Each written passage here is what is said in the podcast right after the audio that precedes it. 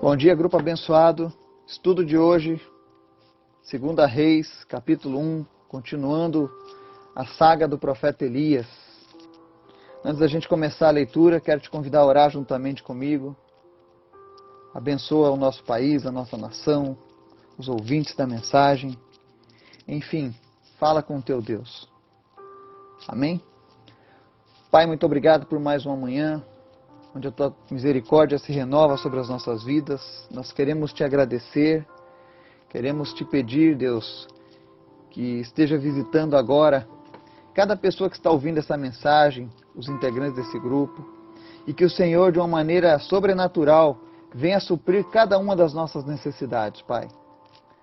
Nos guarda, nos dá um dia cheio da tua presença, um dia, Deus, onde nós possamos estar inspirados pelo Senhor, ó Deus, e que nós venhamos a tomar as melhores decisões nesta semana, Pai. Que esta semana seja uma semana especial, que esta semana seja uma semana diferente na vida do teu povo, Pai. Obrigado, Senhor, pelo teu amor, pela tua graça que é derramada sobre nós. Fala conosco, Senhor, através da tua palavra. Nós oramos em nome de Jesus. Amém. Seguindo a história, meus irmãos, vocês podem abrir aí 2 Reis, capítulo 1, nós vamos ler versículo 1 ao 17 que diz assim: E depois da morte de Acabe, Moabe se rebelou contra Israel e caiu a Casias pelas grades de um quarto alto que tinha em Samaria e adoeceu. E enviou mensageiros e disse-lhes: Ide e perguntai a Baalzebub, deus de Ecrom, se sararei desta doença. Mas o anjo do Senhor disse a Elias, o tisbita: Levanta-te, sobe para te encontrares com os mensageiros do rei de Samaria e dize-lhes: Porventura não há Deus em Israel para irdes consultar a Baalzebub, Deus de Ecrom? E por isso assim diz o Senhor: Da cama a que subiste não descerás, mas sem falta morrerás. Então Elias partiu. E os mensageiros voltaram para ele, e ele lhes disse: Que há que voltastes? E eles lhe disseram: Um homem saiu ao nosso encontro e nos disse: Ide, voltai para o rei que vos mandou, e dizei-lhe: Assim diz o Senhor: Porventura não há Deus em Israel para que mandes consultar a Baalzebub, Deus de Ecrom? Portanto, da cama a que subiste não descerás, mas sem falta morrerás. E ele lhes disse: Qual era a aparência do homem que veio ao, nosso, ao vosso encontro e vos falou estas palavras? E eles lhe disseram: Era um homem peludo e com os lombos cingidos de um cinto de couro. Então disse ele: É Elias, o tisbita. Então o rei lhe enviou um capitão de cinquenta com seus cinquenta e subindo a ele, porque eis que estava sentado no cume do monte, disse-lhe: Homem de Deus, o rei diz: Desce. Mas Elias respondeu e disse ao capitão de cinquenta: Se eu, pois, sou homem de Deus, desça fogo do céu e te consuma a ti e aos teus cinquenta. Então fogo desceu do céu e consumiu a ele e aos seus cinquenta. E tornou o rei a enviar-lhe outro capitão de cinquenta, com os seus cinquenta. Ele lhe respondeu, dizendo: Homem de Deus, assim diz o rei, desce depressa. E respondeu Elias: Se eu sou homem de Deus, desça fogo do céu e te consuma a ti e aos teus cinquenta. Então o fogo de Deus desceu do céu e o consumiu a ele e aos seus cinquenta. E tornou a enviar um terceiro capitão de cinquenta com os seus cinquenta. Então subiu o capitão de cinquenta e, chegando, pôs-se de joelhos diante de Elias e suplicou-lhe, dizendo: Homem de Deus, seja Peço-te, preciosa aos teus olhos a minha vida, e a vida destes cinquenta teus servos. Eis que fogo desceu do céu e consumiu aqueles dois primeiros capitães de cinquenta, com os seus cinquenta. Porém agora seja preciosa aos teus olhos a minha vida. Então o anjo do Senhor disse a Elias: Desce com este, não temas. E levantou-se e desceu com ele ao rei. E disse-lhe: Assim diz o Senhor, porque enviaste mensageiros a consultar a Baal-Zebub, Deus de Ecrom. Porventura é porque não há Deus em Israel para consultar a sua palavra?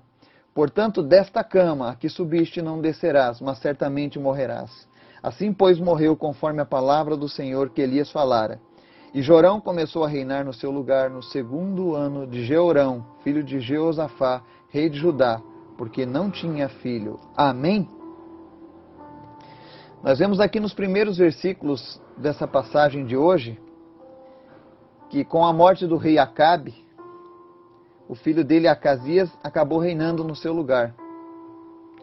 E ocorreu que houve uma revolta dos Moabitas contra Israel. E, a, e o filho do rei Acabe, o Acasias, que era agora o novo rei, sofreu um acidente. E ao sofrer esse acidente, ele, por uma grande falta de sabedoria, ele vai e pede que mensageiros vão à consulta do deus de Ecrom, que era um deus cananeu. E esse deus de Ecrom era chamado Baal Zebub, que traduzido seria o Senhor das Moscas. Né? Você vai ouvir falar desse Deus no Novo Testamento, porém já com uma, uma, um nome um pouco diferente. Em vez de Baal Zebub, seu nome passa a ser Beuzebu. Era o nome dele chamado pelos hebreus na época de Jesus Cristo. Inclusive, há um episódio em que Jesus expulsa o demônio de um jovem e os fariseus acusam Jesus de estar sendo usado por Beuzebu. Isso é um assunto para outro dia, mas é só para situar um pouco. O que é interessante é que o rei Acasias, ele conhecia a história do reinado de seu pai. Ele sabia que durante o reinado do pai dele, Deus fez grandes intervenções, como aquela grande seca, aonde Elias orou e parou de chover.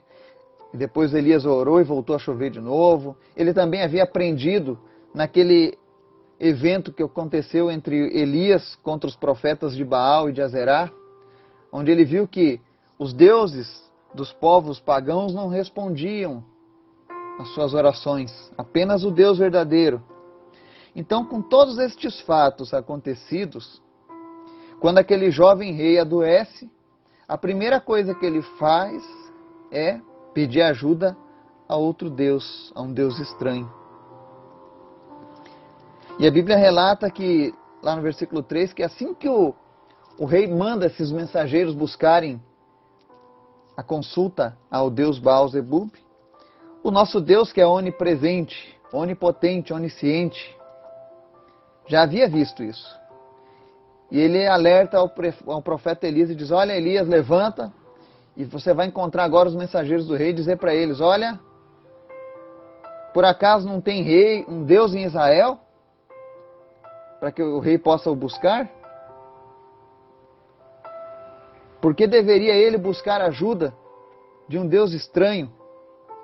De um Deus que não responde? Então Elias vai lá e entrega a notícia para esses mensageiros e ele ainda diz: Olha, o rei não vai mais viver por conta dessa afronta. E aí nos versos 5 ao 7, você vê os mensageiros retornando. E o rei fica espantado, que eles voltaram cedo. E eles relatam: olha, teve um homem aí, um homem de Deus, que encontrou a gente no caminho. E ele questionou da parte de Deus por que, que Israel não busca o seu Deus.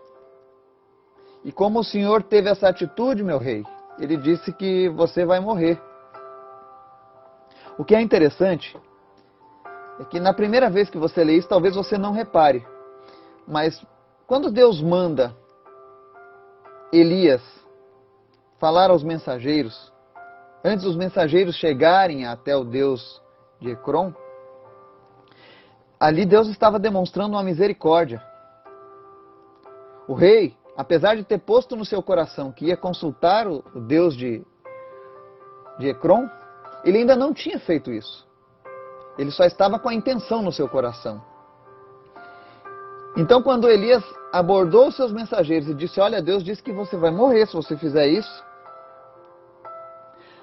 A atitude daquele rei deveria ter sido: então, olha, façam o seguinte, chamem o profeta. Vamos pedir ao profeta que ore juntamente comigo, que a gente possa interceder a Deus, então, pelo meu erro. Eu vou me arrepender desse erro de ter buscado outros deuses. E, porventura, pode ser que Deus mude e não me mate, que eu seja sarado.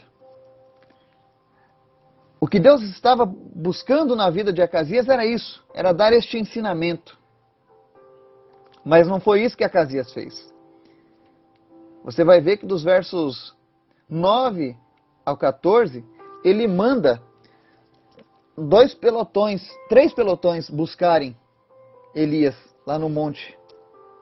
O primeiro pelotão chega com toda a violência, com toda a autoridade, diz: desce. Aí Elias questiona: olha, se eu sou homem de Deus, o que vai acontecer agora é que vai cair fogo do céu e vai consumir todos vocês.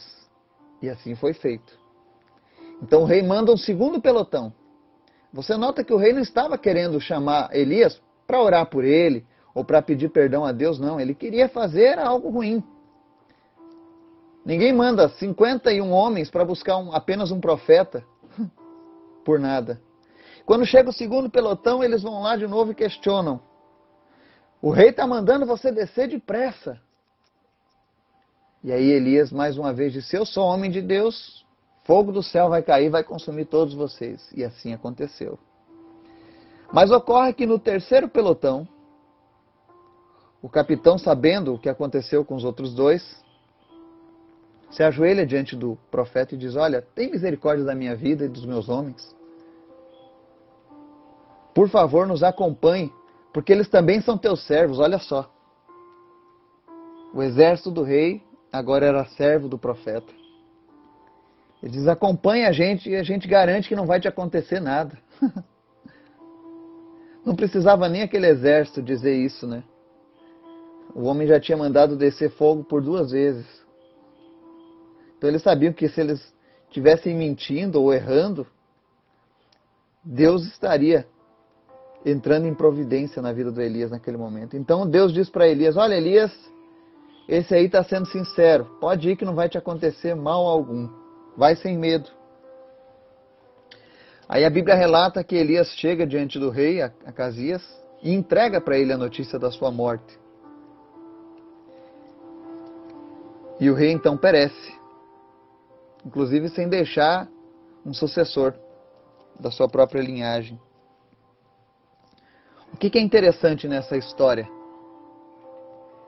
É que nós vemos que por diversas vezes Israel pecou por conta da sua idolatria, de querer buscar outros deuses, como se Deus não fosse suficientemente poderoso para atender ao clamor do seu povo.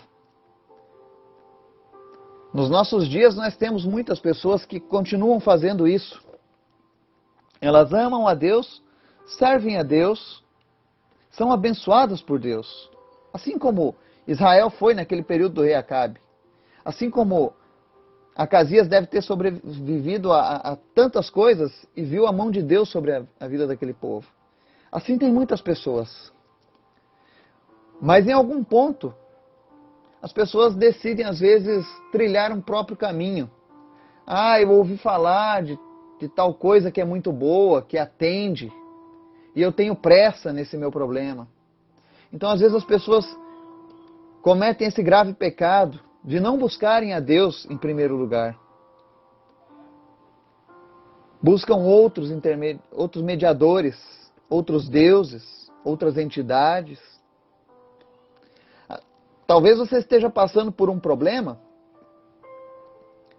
e esteja pensando: ah, eu vou buscar ajuda. Que ocorre é que Deus é um Deus zeloso. Ele sente o maior prazer em ser o meu Deus, em ser o teu Deus. Tem uma palavra que está lá em Isaías, capítulo 59, versículos 1 e 2 diz assim, ó: Eis que a mão do Senhor não está encolhida para que não possa salvar, nem é gravado o seu ouvido para não poder ouvir. Mas as vossas iniquidades fazem separação entre vós e o vosso Deus, e os vossos pecados encobrem o seu rosto de vós para que não vos ouça. O que a mensagem quer dizer hoje? É que se você estiver passando por algum problema, por algo que está te enchendo de dúvidas, a melhor resposta sempre vai ser a resposta de Deus para a tua vida.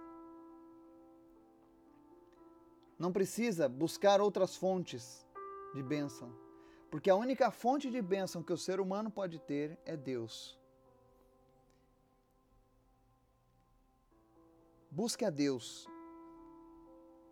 Aprenda com os seus erros, assim como eu procuro aprender com meus erros, que não venhamos a fazer como o rei Acasias, que ignorou toda uma história de Deus com seu povo. Na hora que ele mais precisava de Deus, ele agiu de maneira diferente. E o resultado não foi bom. A vontade de Deus para mim e para você, segundo a palavra de Deus, é que ela é boa, perfeita e agradável. Que Deus esteja te abençoando. De tal maneira que quando o problema vier bater a sua porta, você possa responder como Elias: se eu sou um homem de Deus ou se eu sou uma mulher de Deus, que desça fogo do céu. E não como Acasias, que ao ficar enfermo tentou buscar a ajuda de outros deuses. Amém?